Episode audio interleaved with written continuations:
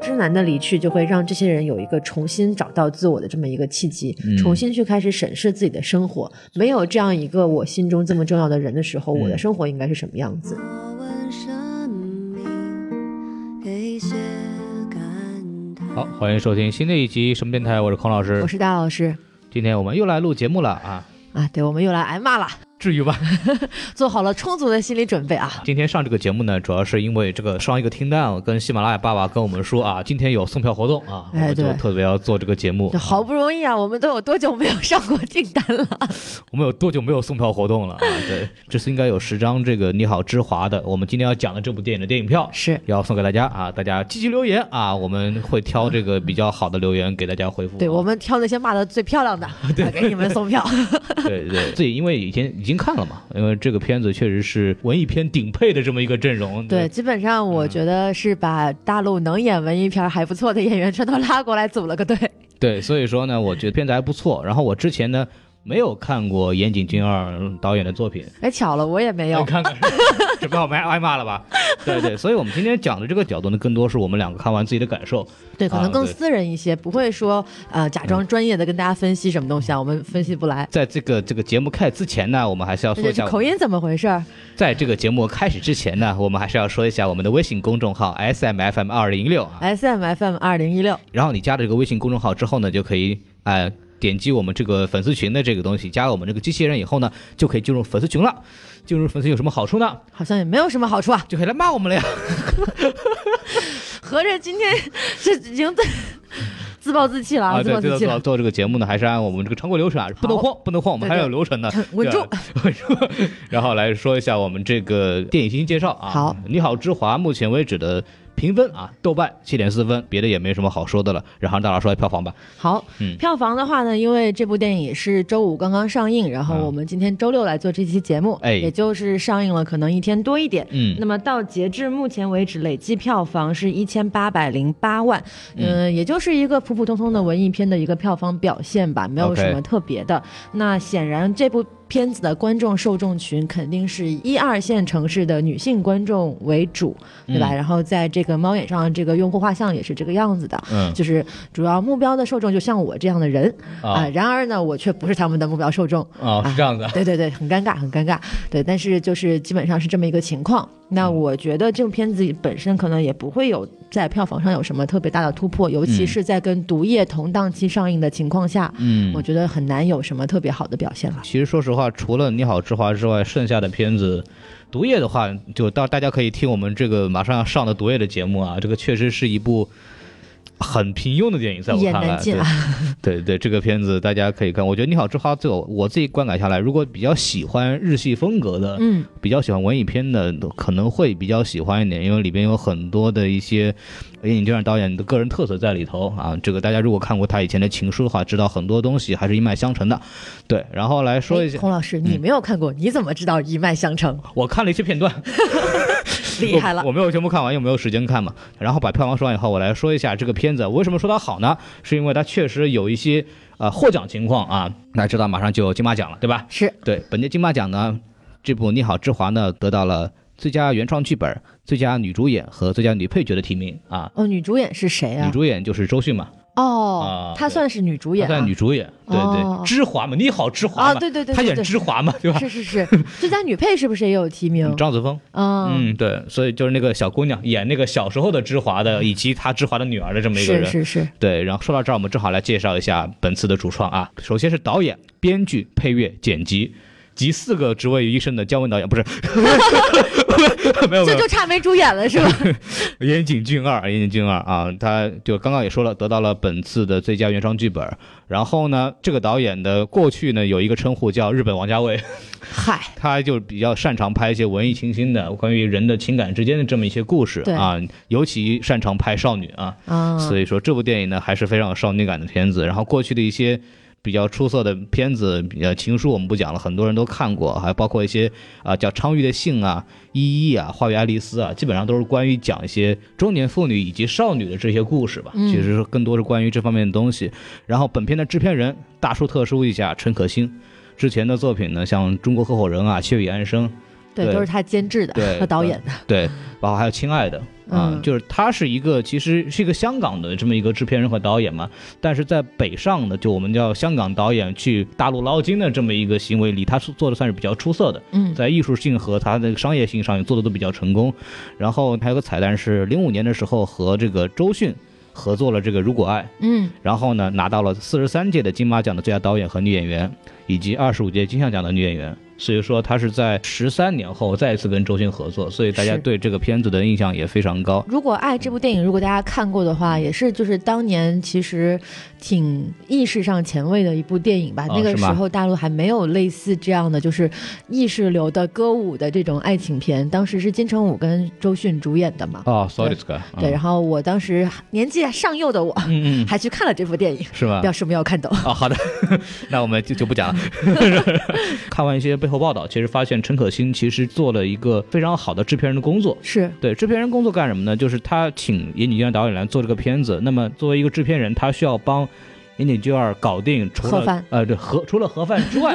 除了盒饭之外，还有所有的包括的中方的选角，然后嗯包括团队的组建这些所有的工作，然后包括这次的出品方像嘉映啊，包括他自己的公司我们制作都是跟陈可辛自己有很深的渊源的，所以说整个电影的推动和立项都是陈可辛一手包办的。所以这是一个很好的制片人，就是我们叫制片人应该干什么？对，这其实就制是片带人干入的事党情。，嗯。对，这是制片人应该干的事情，而且给这个中美给合拍片一个很好的合作范本。呃，嗯怎么说呢？就是说，呃，制片人这个角色和职位呢，嗯呃，一方面除了像孔老师刚刚说的这个服务部分之外啊，嗯其实更多的是对整个制作样貌的一个把控。对，像我们刚刚说孔老师说的什么组建团队啊、寻找演员啊、还有场景啊这些东西，嗯其实是一个小制片就可以完成，我这样的人就可以完成的任务了啊是吧对，那制片人其实我觉得这个我们在后人家面还要会拉投资的呀。啊，对对，钱很重要啊。对但制片人我觉得这次做的最好的一件事情的是，他没有让一个日本导演，尤其是个人风格这么强的日本导演拍摄的中国电影，呃，显得不那么接地气。嗯，他还是跟中国本土化做得很好的，我觉得这个是他监制水平的真正的体现。嗯，说到这儿，我就要说到这个关于本土化，其实它提供了一个很好的这么一个助力，就是它有一个中方的编剧策划是，叫陈佳怡，嗯，然后之前是《十月围城》啊，包括《喜欢你》的编辑，这个都是过去跟陈可辛导演合作没错过的没这么错一个人，所以说能保证这个文本上面其实是比较的合格的，比较接对地气，的，没有出现那种、嗯哦，真的好喜欢呢这样的很 很日式的台词，没有出就现，是还是能看出来这是一个中国电影啊，虽然对，它有其中有一个部分让我觉得特别危险，我嗯差点觉得他就要今天也要加油呢，就是张子枫说的那 句话啊，啊我也要加油。但是我觉得他的这个台词嗯说出来的那个语气控制的很好，比较像一个中国人会说的话，啊不 OK，太然后日系啊嗯、说到中央团队，还有就是重要的演员，嗯本次的演员其实全部都是陈可辛负责找的，包括周迅啊，周迅我就不介绍了，都明白。然后完了张子枫，张子枫我也不介绍了，这个我们之前很多片子里面也介绍过了，之前演过《唐人街探案》嗯，那个惊鸿的一笑， 对，很吓人啊，对，所以说还有这个秦昊，秦昊这个人呢就很有意思的，他是传说当中的文艺片小王子，怎么对我说觉呢嗯得喜欢看大陆文艺片的人应该都对秦昊不陌生，就稍微说一下，他是三届的戛纳影帝的提名。是啊作哎为一一次个都没有得过，但作为亚洲演员来讲是非常不容易的没一错个啊，之前有三部代表作吧，《春风沉醉的夜晚》，娄烨导演的，还有《青红》啊，还有《日照重庆》是这三部片子，就是让他拿到了三部提名。嗯，，对，这都是戛纳的提名电影。然后下一个我很喜欢的这个女演员叫邓恩熙嗯，啊、就是那个里边演这个知男的这么一个小姑娘知。南呃和木木这个我当时看到以后，哎呀，这个好看啊！顿时就有有一些流下啊了不一样口 水，不一样的想法。后来一看年龄，零五年的，我就收起了我邪恶的光芒， 他妈犯法了都快。太猥琐 了，孔老师。零五年的一个小姑娘，确实看上去不太像零五年的比较对像像像九五年的哈，啊。对对，这个确实是长得比较的超前，但是确实很漂亮啊。对，孔老师看着特别亲切的原因是，哎，还有跟我一样的哈，那长得这么着 急， 可是不一样的是，人家怎么这么好看？ 人家不，人家超前的年龄比较小，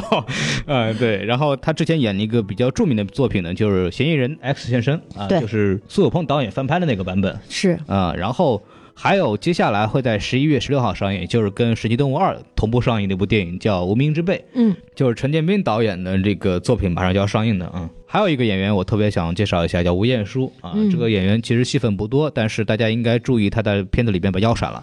就是那个老太太，对就是所谓这个周迅演的那个芝华的婆婆。这个演员呢，之前最著名的片子是《刘胡兰》。啊，她不是片子，她是个话剧啊，嗯多次为党中央的领导人演出过，曾经受到了真爱来同志的接见啊。哇啊，，是一个非常非常有资历的老演员了。然后在现代的一些片子里也有参与，比方说在那个《相爱相亲》啊，就是那个张艾嘉导演那个片子里面演那个很难搞的那个婆婆。嗯，对，就是那个张艾嘉那个角色的父亲的原配啊，火，是啊，就就很复杂的一个关系，大家可以去看一看那个电影，挺好看的。然后还有就是《动物世界》，嗯《动，物世界》里面就是客串了一下，就是那个李易峰买那个路边摊贩那个编的那个编织袋儿五，块钱一串啊，儿，对对对，就那个演的那个老太太啊，给大家稍微说一下。然后这些所有的演员其实就所还有。有还有杜江，杜对对江就没演什么东西，就里面演那个杜江霍思燕的老公嘛，啊然后《罗曼蒂克消亡史》里面的可爱的小弟嘛，还是可以说一下的。我觉得杜江其实，在现在他这个年纪的年、嗯呃青年男演员里面，也算是属于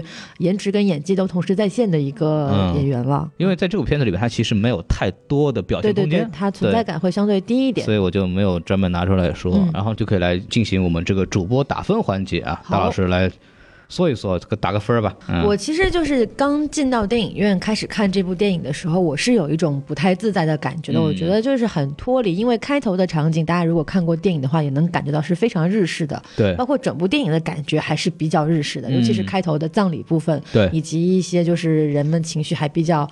呃，没有起来的时候。然后嗯配乐也特别的抽离，我就那个时候我就觉得它的画面跟它的音乐怎么能这么不和谐？啊、是吗？对，就音乐特别的煽情，然后画面感觉又很晃动，然后反正这儿不好那儿不好，我就开始觉得它不是很好，我就怀着有一点敌意在看这部电影。哦，但随着剧情慢慢深入呢，人物嗯关系逐渐清晰，还有目的都开始变得很明确的时候，嗯我觉得其实这个剧本还是很很扎实的。嗯，他讲的故事也都还是很接地气的，到就是越往后期对越能够入戏，那嗯到最后他的这个反复强调，像复读机一样的去念这嗯个毕业典礼致辞的时候，我觉得他其实呃整个故事线就是已经讲圆满了。嗯所以说呃我走出电影院的时候，我是给他在豆瓣上打了一个四分，但是嗯我如果换成十分制的话，可能是要稍微低一点点，是个七分的这么一个水平。 OK，对，然后我看了一下我的友邻评分啊，其实都差不多是这个水平，尤其是我看到了西多老师的评价，嗯，他说开头的时候很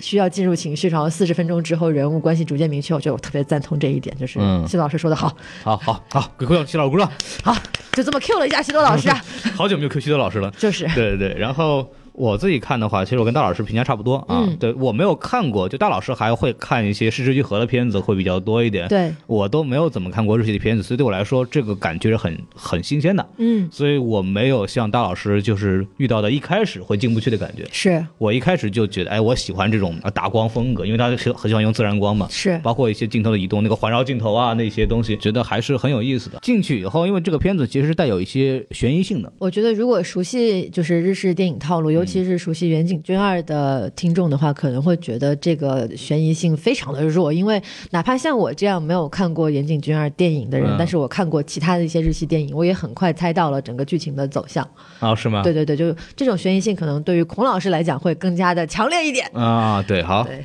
对我我觉得还挺有意思，因为一个故事就是一个文艺片，故事如果要好看的话，其实是很加分的。但我觉得在这方面来说，它让故事很好看啊，这个对我来说我就能看下去，否则就互相写信这玩意儿我是受不了了，你知道吗？对对对，所以对我来说这是一个还挺有意思的电影，然后包括演员的一些表现啊，什么东西都非常好，所以说我们就可以来具体说一下。哎孔老师，你还没说分呢。啊，分儿我就四颗星嘛，啊，好还是好这样的一个东西好。然后扣分儿，其实扣分到一些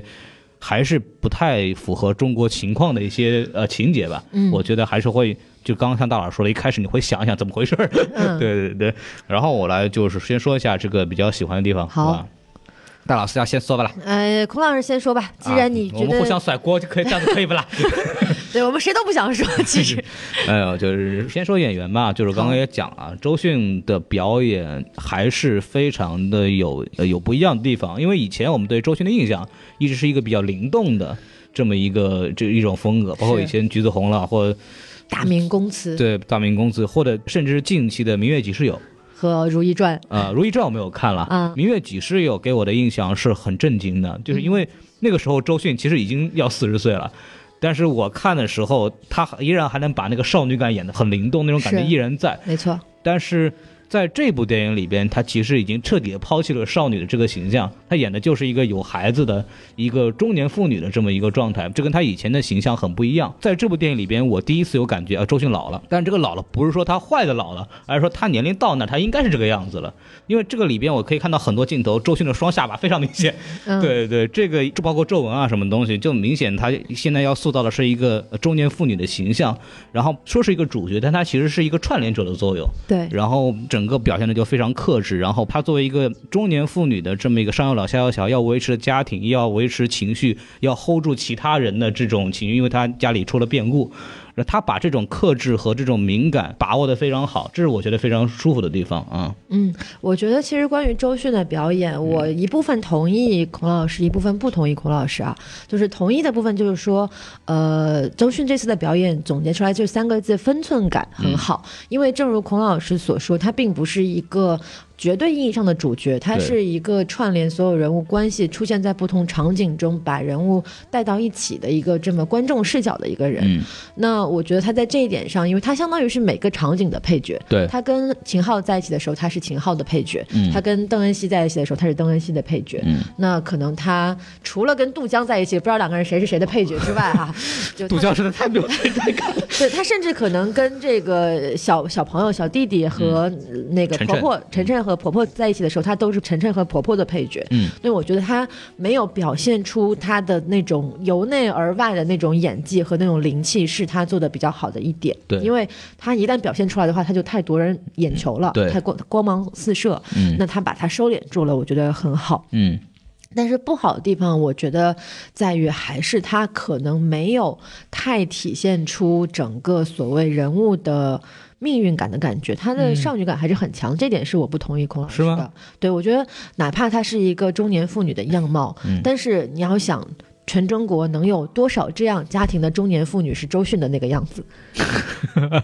基本上不可能有吧？就她还是岩井俊二的这个人物描写也好，还是周迅的表演也好，都是一个相当的有着一定教育背景的，因为他是个图书馆管理员嘛，有着有文化的，然后一个比较。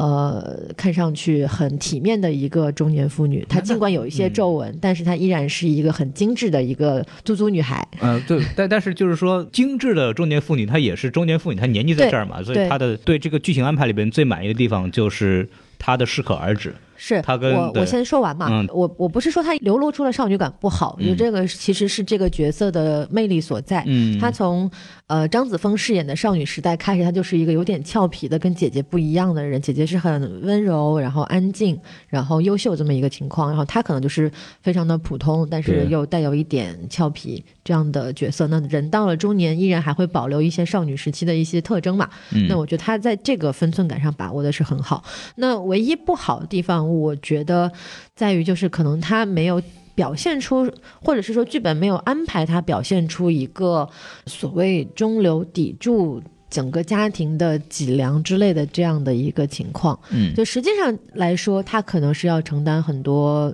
责任和很多的负重的。对，但是因为岩井俊二的个人特色嘛，总是喜欢把一些很悲伤的东西表现得很轻盈。那么对在周迅身上也有所体现，她没有表现出人物特别的这个深的命运感。我觉得嗯因为这个周迅本身也是个很轻盈的演员的。对，所以我觉得这个东西是在它的剧本的力度和火候上有所欠缺，包嗯括演员的表演上也有所欠缺的地方，因为它少了这个向下这一层力，就会让整个故事显得特别的轻飘，就是轻盈的飞到天上去了，它没有哦落地的那一刻，这是我对整个电影的一个就是感觉。啊，就周迅得光着膀子多肉是吧？哎，你们人不听话啊！我姐都死了， 你们还不听话，到我家来住，你怎么还离家出走？这这这这是孔老师啊，孔老师以后就这样啊，孔老师这个未老先衰了，已经表现出来了啊。 哎呃，开玩笑啊，对，嗯嗯，然后还有一点，我就是张子枫的表演还是非常好的，嗯，就是楚楚可怜，但是他不是那种好看的楚楚可怜，就这个我又要不同意孔老那师，啊你要不过说你先说， 你先说，我再反驳你。最后那个递情书那一段儿，那个表现的真的是很舒很好啊，那种控制，然后他又是那种带有自尊的，又有自尊心被打破的那种感觉，我觉得非常舒服啊。呃，那我觉得你的描述是对，但是我觉得你的用词是不准确的，怎你么了不能讲楚楚可怜，我觉得他并没有楚楚可怜，我觉得最后那一下是的啊，那可能是孔老师对楚楚可怜这个词的理解跟我不太一样，嗯但是我觉得张子枫他他好是他演出他这个年纪应该有的样子。就是我不认为一个女孩子在给自己暗恋的人递情书的时候，或者遭到拒绝的时候，她那个样子是楚楚可怜的。嗯，我觉得她只是说我可能觉得特别的伤自尊。那伤自尊不代表她让人觉得可怜，可能从男性的角度来看，觉得啊那个时候的女孩子特别楚楚可怜，我好心疼，我很喜欢之类的，可能会有的，我不太清楚。但是我觉得从我的角度来看，她并没有楚楚可怜，而且她很快就把这个伤自己抚平过去了呀。嗯张子枫的话，我就像我之前看他的片子也看的还，大家熟悉的我也都看过，像什么从他最开始的唐山大地震，然后到唐人街探案，还有前面一段时间跟彭昱畅演的那个《快把我哥带走》，对，呃，我都看了。然后我觉得这个演员也算是他这个年龄段里面演技的佼佼者吧，嗯，比比较突出的，翘楚了。但是我觉得他有一个问题，你说他的发音很奇怪。张子枫是河南人哈，我老嗯老乡啊，那想啊，对，但是他说话的时候一直带着一种唇齿音，呃，怎么说就呢？是我很难模仿。比如说，啊，我觉得就是这样，就是他的那个是，还有这种音特别明显。嗯，你会有一点点，如果像我这样啊对普通话比较敏感的人哈四，四四号我，就很快就会被他这个口音带走了哈。哦，你口音已经被带走了耶。对，就是就会觉得说，哎，这个这个女孩子讲话怎么这么奇怪啦？啊然后对我觉得她的普通话是没问题，但是她的这个台词可能需要再变得抠得更细一些。对，好，这个大老师你不要说话啊，那个台湾腔大老师过来再说两句啊，你说什么啦？啊， 我们尽量正常点啊。对对对，这个我我不是批评他的意思，我就是觉得他，因为他的这么多部电影，尤其是他就是长大之后，从《唐人街探案》到呃把我哥带走，包括他在综艺节目上，他的个人说话就是这个样子的。嗯，可能他自己也没有意识到这一点，大家觉得不是他们特特别大的问题，但是对我来讲还是有一点点就是分神。演员表现我就说这两个嘛，因为嗯整体来说其实都好，但是说实话。除了这两个人之外，其实其他人的表现空间没有那么大。你说胡歌那个所谓反串演出，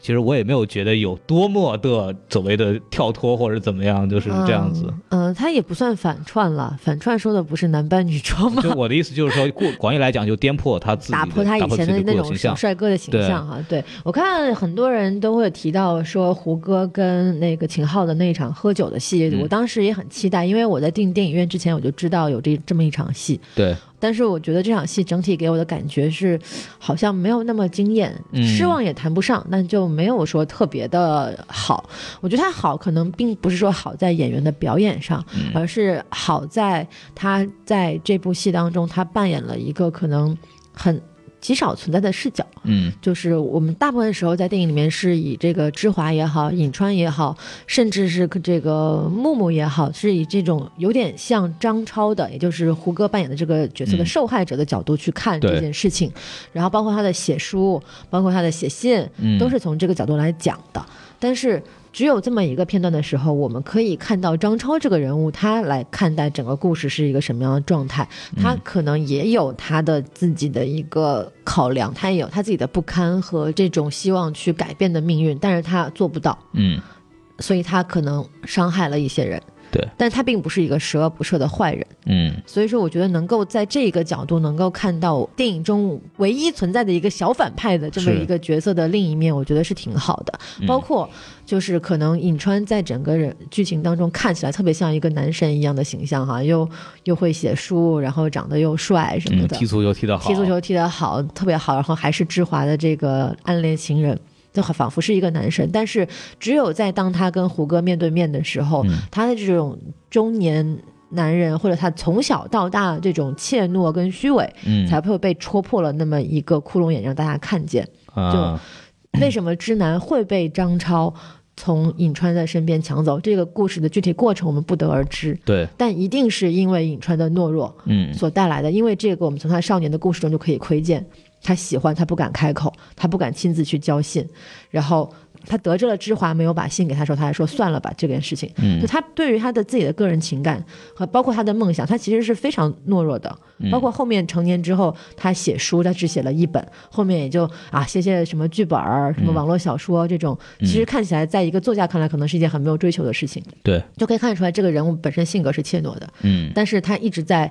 表面上维持着一个好像文艺男神的形象，但只有在胡歌戳破说其实我们的故事跟你一点关系都没有的时候，嗯才把他的这一层表皮给揭下来了。就是说，其实里边涉及到一个问题，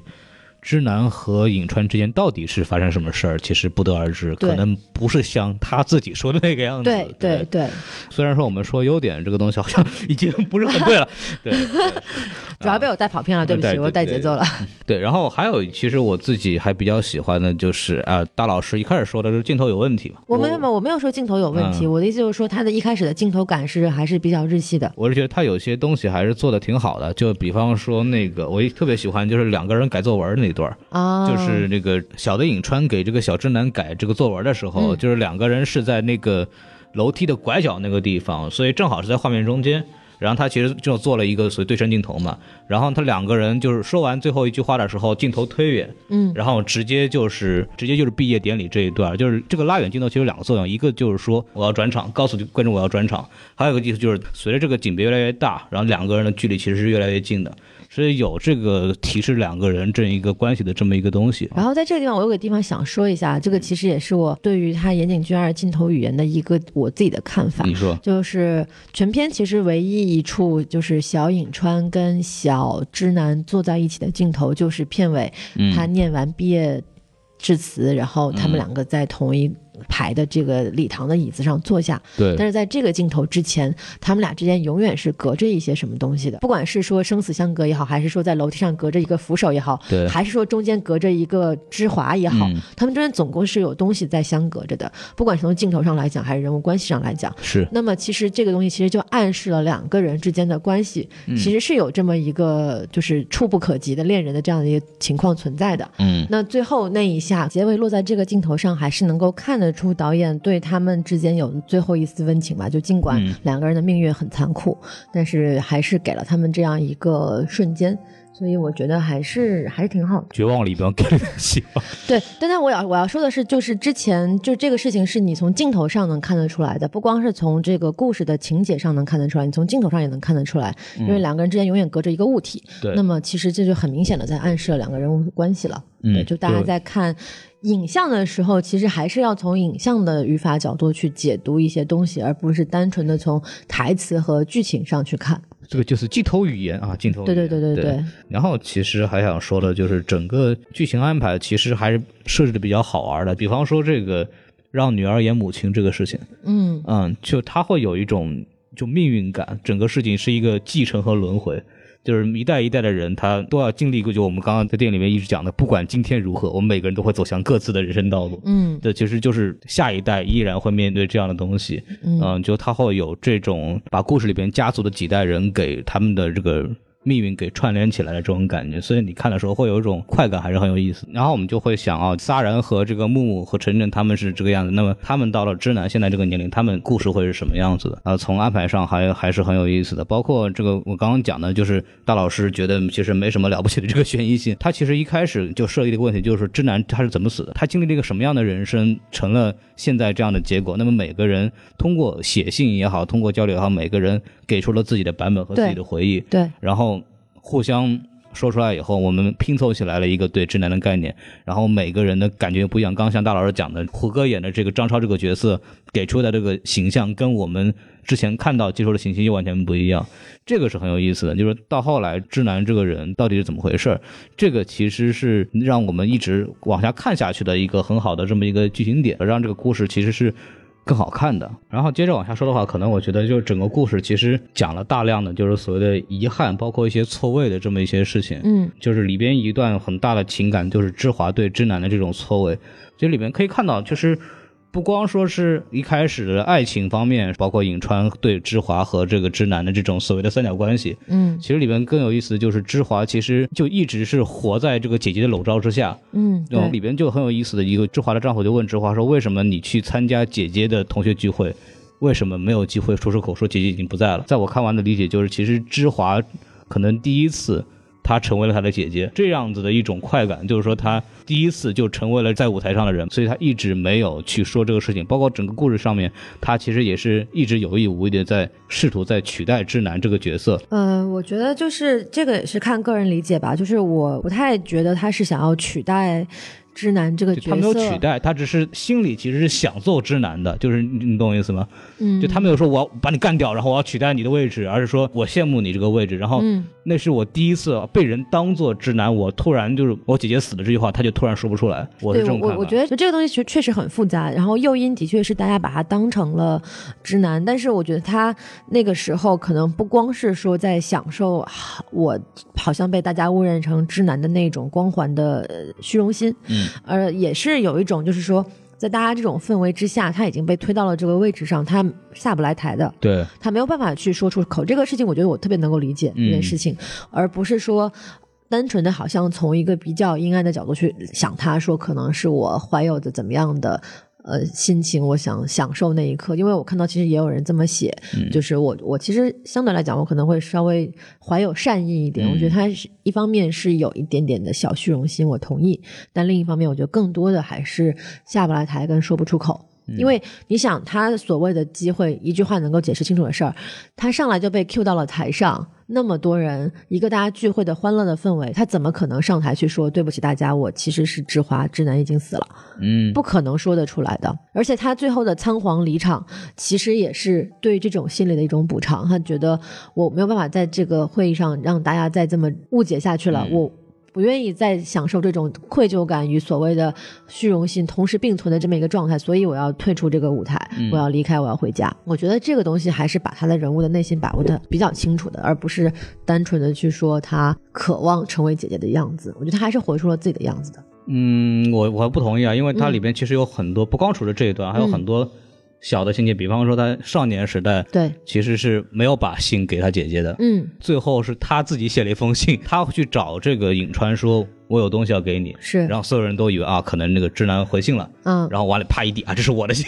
对吧？其实是当通道的时候，他也有有一点就是想刻意阻隔，他有点内心想变成直男这样的角色来做这个东西。我还是不觉得他想变成直男，我觉得他只是想要，就是他比颍川勇敢，他想要争取自己喜欢的人而已。志华好就好在他从来没有幻想过我可以成为直男，而是他了解到自己的普通，他也赞美他姐姐的优秀，但是他只是想说我做我能做的，甚至就是可能耍点这种小小把戏啦，这种女孩子嘛，你谁没有干过这样的事情啊？就是耍点这种小把戏，然后去做自己追求自己想追求的人，我觉得是这样子。嗯，包括芝华一开始以直男的身份就是写信这个事情，其实就是种种吧，就这个东西累积起来，其实对就给人这种感觉，就是是他一直就是其实有这么一个细节在里头，我觉得这些细节是能体现出一点这样的东西来的。这个就是这个情节，可能就是我对整个电影的理解，可能跟孔老师不太一样。就我在路上的时候，我也在想，就是为什么他一开始他要就是假冒他的姐姐去给这个银川回信。首先，第一点就是说这件事情他在可能年少的时候就做过类似的事情，就是拦拦信，然后不发，然后又自己回信给尹川，对吧？这有点像他们童年的一个一个回照。然后另外一方面是，他也很想知道现在的尹川对姐姐是一个什么样的心态，嗯然后同时通过这样的心态在了解。尹川对自己是一个什么样的心态？因为他并倒并不是说我还对你怀有着爱慕之情等等，嗯而是我觉得是他性格中从小到大的那一种那一份好奇心，嗯和那一种有点调皮的感觉。啊，我觉得就是在这，就是我就我就是好奇，我就想知道，但我嗯不见得是有什么样特别的原因，我就是想知道。嗯对，比如说我我可能我初中暗恋一个男生，然后我突然现在二十年之后，我突然见到他了，然后我我肯定也特别好奇。他会以什么样的方式？就是你有如何回忆我？带着笑或是很沉默， 对吧？我我肯定会特别想知道这件事情，但是如果我没有一层身份的去掩盖，我可能也不见得能够立马上去就问得出来。嗯那么恰好志华得到了这么一个机会，那么他就披着这个直男的皮、啊，就画皮了。小伙计，你当时有没有喜欢过我啦？ 怎么这么猥琐、啊？ 为什么什么话从孔老师嘴里出来，这么显得这么猥琐？幻幻想大老师这个情节，你不要你面前有一只小火鸡，你就在那里说小火鸡好 吗？我们都没有吃午饭呢。 面前是一个鸡肉饭、四喜丸子啊， 什么乱七八糟。对这个电影一开始疑问就这一点，就是我不太一开始不太能够理解之华为什么会毁写信这个事儿。嗯嗯，对，因为在我看来，就有一点点，我靠，你这个嗯莫名其妙，你认识一个人，一开始给人感觉就这两个人其实不认识，就这个同学聚会这个这个场景下面，感觉这两个人就是，哦、我假装我姐姐来参加同学会，遇上了一个我姐姐同学，然后她在搭讪我，但是我他妈不知道她是谁，然后我留个联系方式，然后就滚蛋，赶紧回去了，然后完了以后就开始写信给她说家长里短，这个东西我是不理解的，看到后面你才啊明白，然后他。跟这个有这么一个故事，但这就说到这个，嗯其实这个剧情上我觉得不是很舒服的地方，就是他一开始两个人的见面显得如此的生疏，不像是两个发生过如此多故事的两个人，就这个让我觉得就非常奇怪。 就看这种表现的可能有些过于尴尬了啊。但是我后来回想，包括看完整部片子后，你再去回想开场的镜头，我觉得它还是合理的。就首先，呃，两个人坐下之后，呃，互相对望了对方一眼，对吧？就是说明互相已经认出了彼此。嗯但是在其他同学都没有认出的情况下，呃，尹川认出来了，但嗯是他又不想冲破之华的这个泡沫，嗯因为他在小的时候就扮演过类似这样的角色，他懂他的套路。啊，因为很明显的一个镜头是什么？带引号的袁之南上台的时候，所有人都在鼓掌，尹川没有鼓掌，对他在思考，对吧？嗯就你其实能看得出来一点点端倪。嗯然后他就跑上去说啊，那个什么直直男什么好久不见啊，没跟你说上话啊什么的，要个要个微信。嗯那个时候其实很明显，就他其实那个时候已经看出来了，就包括他在后来揭示的时候说啊，你不就是他吗？嗯已经，他就那个时候就看出来了，他要微信的目的其实也是想通过再次通过之华去接近直男的生活，啊，对吧？所以他那个时候已经在演戏了。然后之华也是在他的带动下被迫的去演戏，他又不好那个在那个时候说出来，啊其实我不是我，我是之华，嗯那也很尴尬。所以其实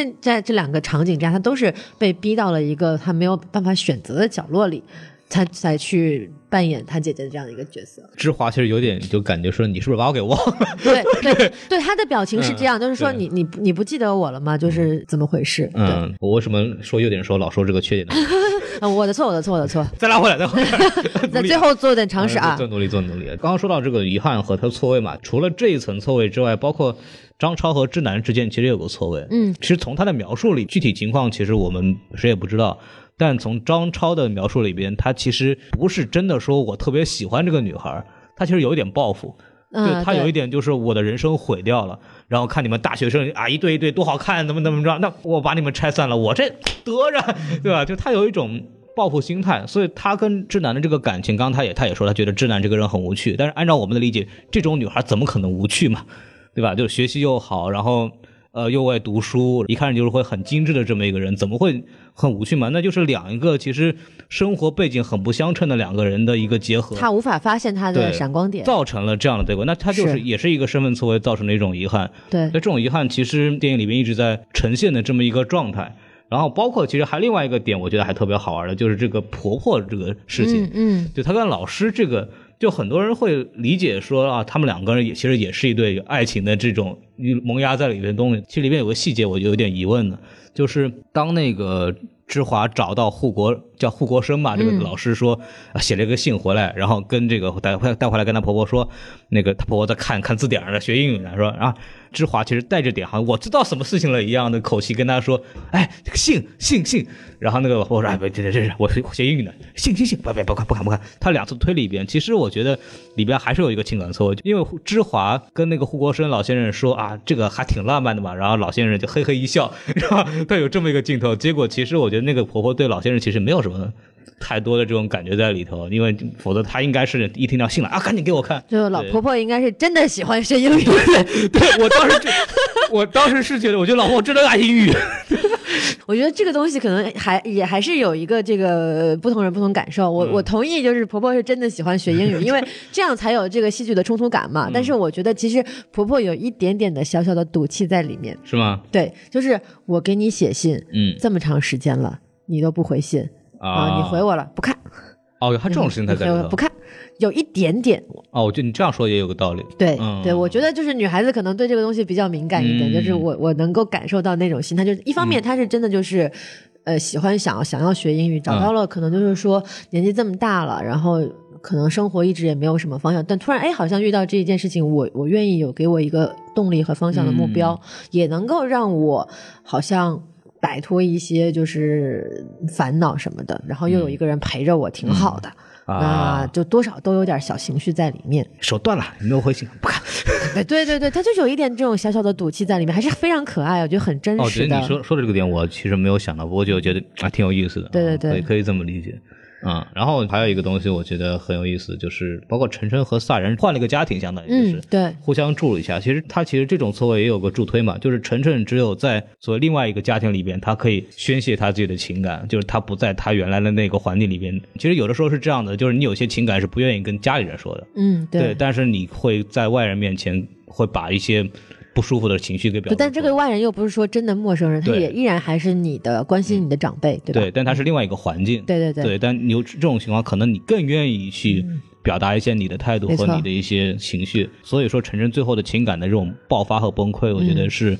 因为换了环境才有这样的东西，包括。这个萨然和他那个木木两个人之间，所以叫叫姐妹淘情感嘛，嗯对，才会有这个后来的这种呃对感情的一种认识和承认，包括嗯去鼓足勇气去做这样的事情。我觉得对这种错位上，也就是给这个剧情上的推动，其实做了很多的这种帮助。对，其实这件事情我觉得特别正嗯常，就像特别这段剧情让我想起来，我小时候过年回家的时候，我就对特别喜欢住在我姑姑家，嗯，我就不愿意住在家里头跟我是爸妈一块儿睡压。力特别大。对，我就每每天晚上我都要去我姑姑家睡，哪怕我去姑姑家睡觉，可能只能打地铺，嗯我也愿意去跟我姐姐住在一块儿。就是很多东西，其实你跟他们说，他们可能会有一个很全新的视角去告诉你，他们也对不会像爸妈一样就给你很大的压力，说、啊、那就这样呗，你就去做呗，嗯对嗯或者说你你不不吃啊，不吃拉倒。就不会有有人就是好像紧迫着是那种压迫式的那种爱给你，你就会觉得更轻松一点。这嗯这段让我倒是挺有共鸣的。让我想起来，就是郭麒麟，就郭德纲的儿子，嗯以前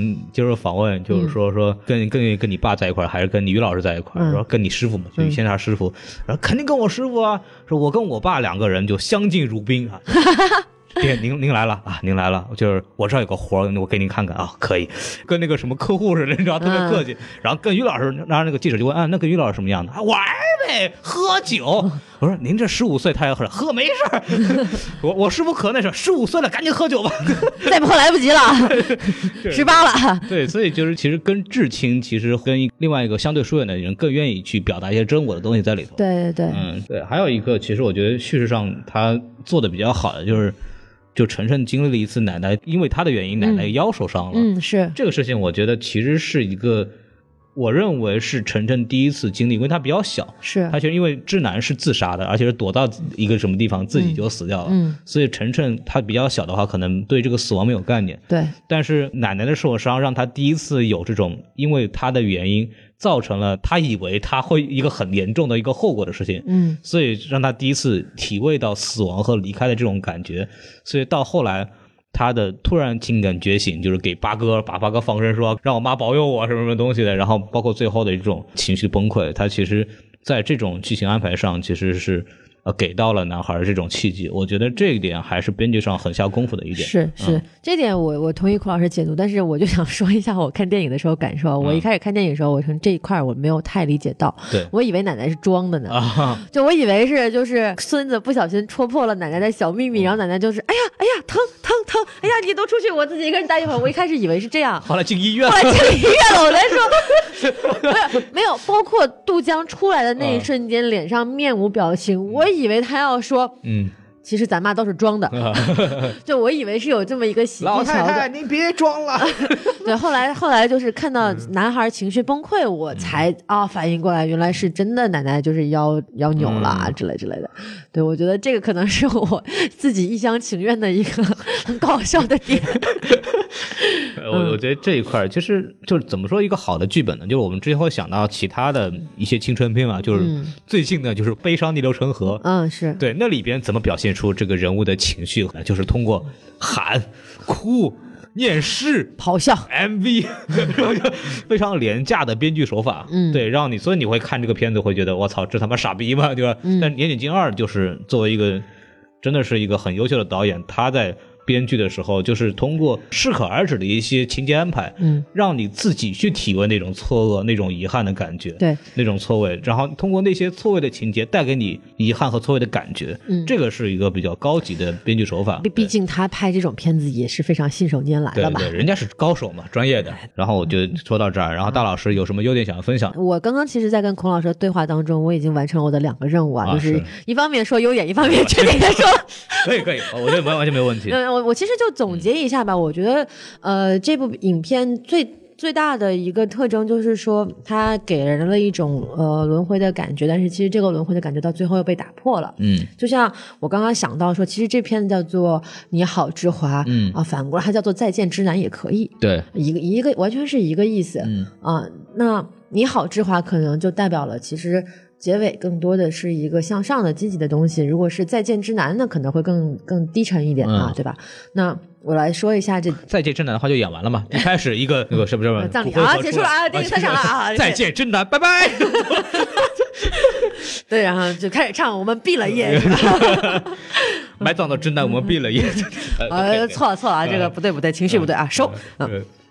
那个就是说音乐啊，代人之间的这种这种情感之间，既有传承又有突破。嗯，那为什么叫再见之难呢？就是说，其实，在最后大家念这一段毕业的致辞的时候，每个人其实都已经摆脱了自己固有的这么一个生活的状态，嗯也其实有点摆脱了之南对自己生活的影响，因为所有的这些剩下的人，之南对他生活都是影响很大的。嗯你两个孩子就不用说了嘛，对妈妈离开了，然后尹川也是永远生活在对之南的回忆当中，是那之华又是生活在之南的这个可以讲是带引号的阴影之下，嗯对吧？那么之南的离去就会让这些人有一个重新找到自我的这么一个契机，嗯重新去开始审视自己的生活。没有这样一个我心中这么重要的人的时候，我嗯的生活应该是什么样子？哪怕这个时候我已经可能人到中年，我的梦想有的人实现，有的人没有实现，嗯，那我应该怎么样去面对我下一步的生活？我看了其实会有些疑问的点在于，就是说我们可以看到颍川可能我们摆脱了之南的这个阴影以后，我们写下一本书。啊、包括那个周撒然之华的那个女儿，就是说嗯啊，我鼓足勇气去接受一段呃感情。嗯，对于之华来说，我觉得他其实好像没有什么太多的变化，这个是让我觉得会疑惑的地方。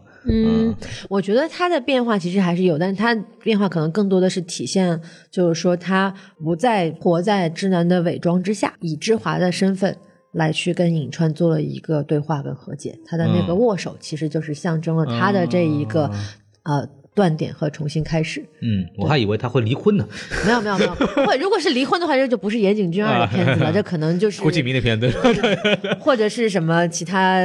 国产的青春片这样子的东西了。我觉得就是他在这一点上是每个人都迈出了一小步的变化。 OK， 一小小步，就是他不会让你觉得说啊、整个人脱胎换骨，哇，牛逼、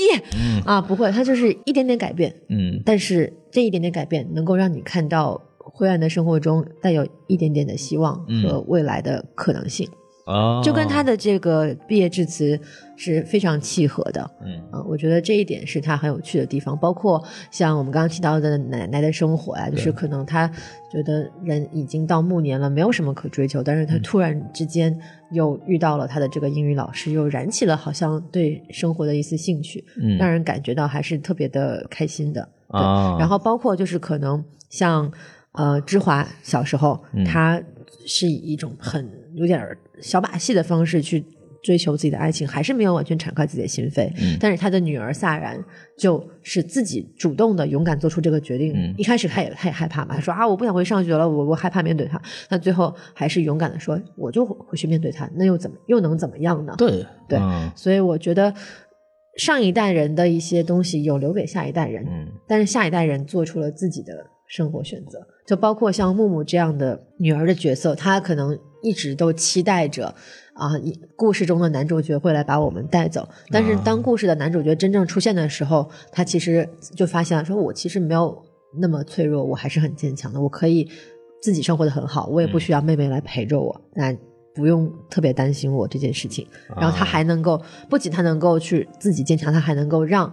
颍川这个故事中的男主角重新找回到他自己的一些希望。嗯所以我觉得他这他的这个力量感是比他的妈妈要厉害的，他啊是有传承，然后也有发展。 OK 对我觉得这一点上，他其实做的还是蛮好的。其实总结一下，我就把我的优缺点都说完了啊。啊，对对，缺点啊，大家很明显的能够看得出来啊，是就是就是划重点划的太啊太太直接了，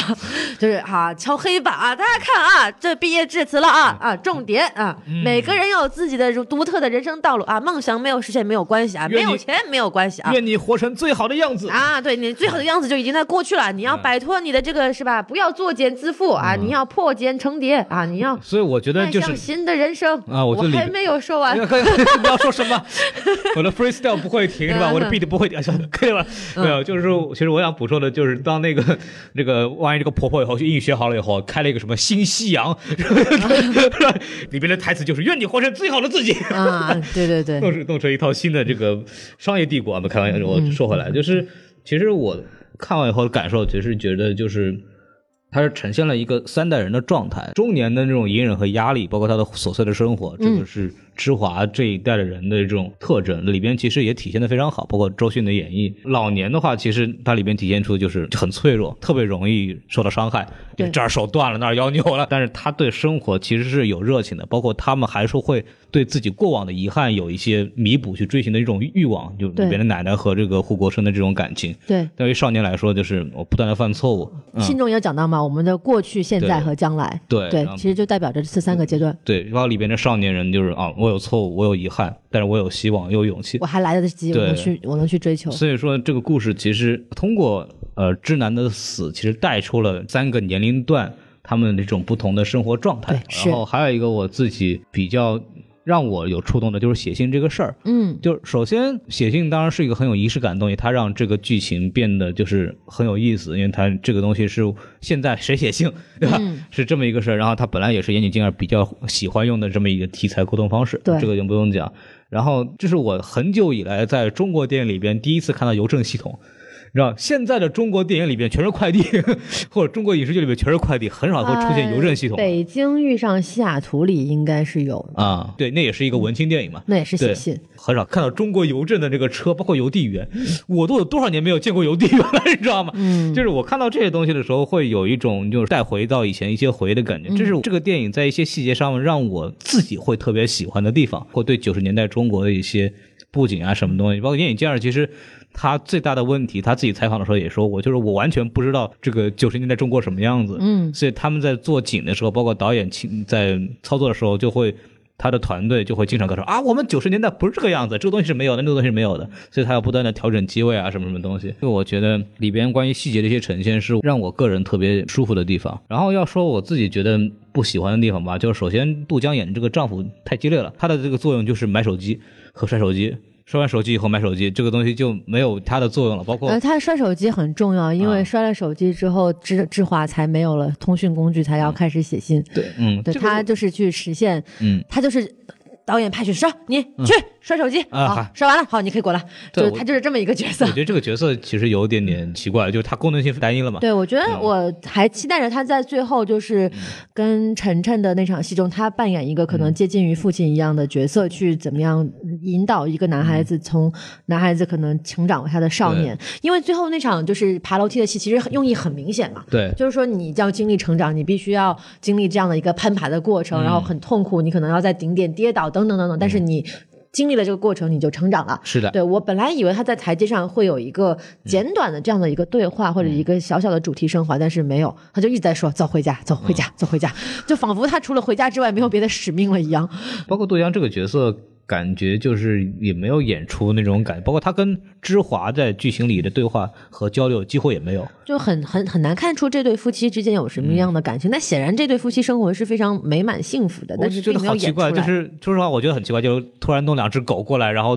一这个折腾你那个折腾你，这个东西到底为了什么？其实我也不是很明白。然后那个芝华在写信里面就写啊，他又折腾我了， 什么人我都想，什么什么什么什么大哥这都，嗯，对吧？对对对，然后其实还有一个点，我觉得就是特别日式的，就是中国的女性吧，嗯就是摔手机有用吗？我自己买一个呗自。己再买一个完了，我就操我我我。找人帮我买一个，对吧？就是就是你懂吧？就是中国的女性，可能我我觉得啊，就是呃我看法就是会相对更独立，对她没有说那么像日本的，嗯对就是佳期一样会去依附在丈夫的身边说，哦我买东西都需要你帮我买。这个东西是的确，我觉得我同意孔老师的观点。然后这个地方其实也延伸到我刚刚想说没来得及说的一个点啊，就是说这部剧它有一个问题，就是它剥离了整个大的社会环境。嗯，它基本上是非常非常小格局的聚焦在这个家庭内部的一些关系里面去。你看，他给芝华安排的一个工作是图书馆管理员，这是一个没有任何烦恼的工作，嗯，她不会有任何生活上的压力和工作上的压力。她的丈夫对她也很好，除了摔了个手机之外，对，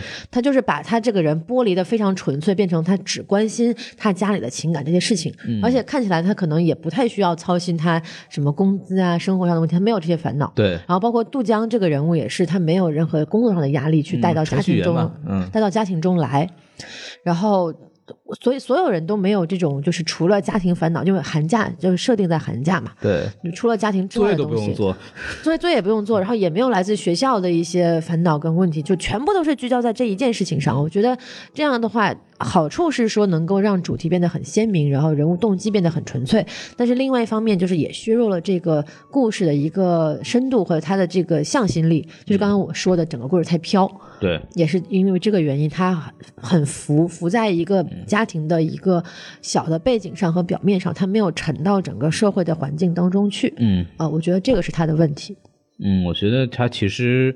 怎么说呢？他就是想讲这么一个小格局的故事吧。我觉得对是这样。，嗯我同意他讲小格局的故事，但是就是说，你就算生活在家庭中的时候，你也不可能完全剥离开你社会上的一嗯些东西在。如果能够再把这个成分作为一味调嗯味剂一样的好加进来，那我觉得可能就能更能带出这几个人物之间这种更深层次的感觉。我不知道是不是日本电影的一个嗯比较鲜明的特色，可能是就是很看重那种小情绪的展现，但是错会屏蔽掉一些过于生活化的东西但。但是你看，《小偷家族》其实就做得很好，嗯他其实就把人物跟这个社会牵连在一起了，他就能够看透到这个人社会深层的一些东西。嗯当然了，我觉得没有去这么设计，也是可能因为岩井俊二第一次来中国拍中国电影嘛，他也没办法去触及到这么深的内容。嗯那么，嗯就算有陈可辛做监制，他也毕竟有这样的隔阂在，他可能也是一种比较安全的做法。等到他要想深入到中国的社会里边的问题的话，那就是很深的一个东西，对对他对来说难度挺大的。没错，没错。嗯，怎么说呢？还是完成了一部比较好的片子。从嗯纯爱合拍片的这个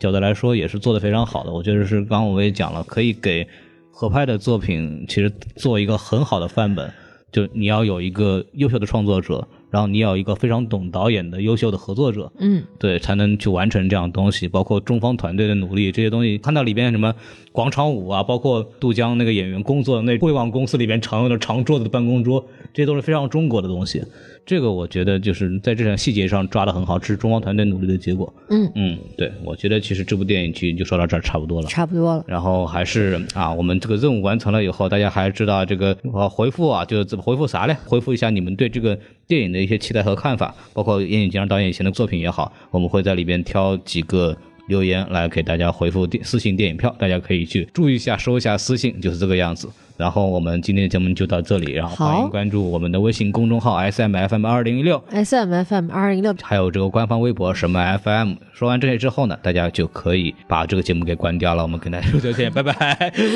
拜拜。哎，祝你们都能够成为最好的自己哦！哎呦我的天哪！今天一定要加油呀！哎呀。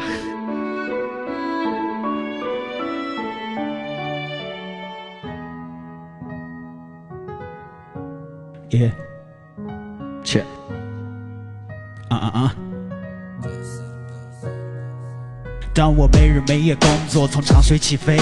时间反复催促，让我忘了疲惫。那心酸的滋味，我只能独自体会。想要回到过去，但是时光不能倒退。校门口美味的路边摊还在不在？包里塞的小吃，那是外婆给的爱。那年生日，同桌攒钱给我买的卡带，包装粗糙，海报写着 J A Y。啊，那些年做过的课间操，课桌上面摆着老师送的铅笔刀。他教我如何起跑，我闭上双眼祈祷。我知道努力学习以后才能把歌写好，于是日复一日，年复一年，那个美丽的春天早已变成我的纪念。我渐渐长大成人，也看着世界沉沦。就算我是个战神，可我心也一样会疼。再没骗自己的理由，哦，时间如刀不再温柔。